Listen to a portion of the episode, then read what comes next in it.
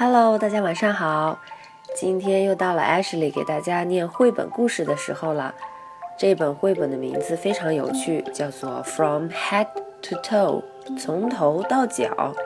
绘本里面有非常多可爱的小动物的名称，还有一些身体上各部位的英文名称。那么不会念的小朋友和大朋友都跟着我一块儿来读吧。首先，我们把绘本里的内容都读一遍。From head to toe, Eric Carle. I am a penguin and I turn my head. Can you do it? I can do it. I'm a giraffe and I bend my neck. Can you do it? I can do it. I am a buffalo and I raise my shoulders. Can you do it? I can do it. I'm a monkey and I wave my arms. Can you do it? I can do it. I am a seal and I clap my hands. Can you do it? I can do it. I am a gorilla and I thump my chest. Can you do it? I can do it. I am a cat and I arch my back. Can you do it? I can do it. I am a crocodile and I wriggle my hips. Can you do it? I can do it.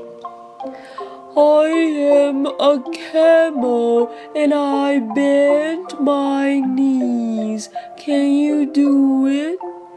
I can do it. I'm a donkey and I kick my legs. Can you do it? I can do it. I am an elephant and I stomp my foot. Can you do it? I can do it. I am I and I wiggle my toe. Can you do it? I can do it. I can do it. 好，那这些呢就是绘本里面的内容。接下来，请大家把公众号这篇文章拉到最下面，我们一起来过一遍里面的一些动词和动物的名称。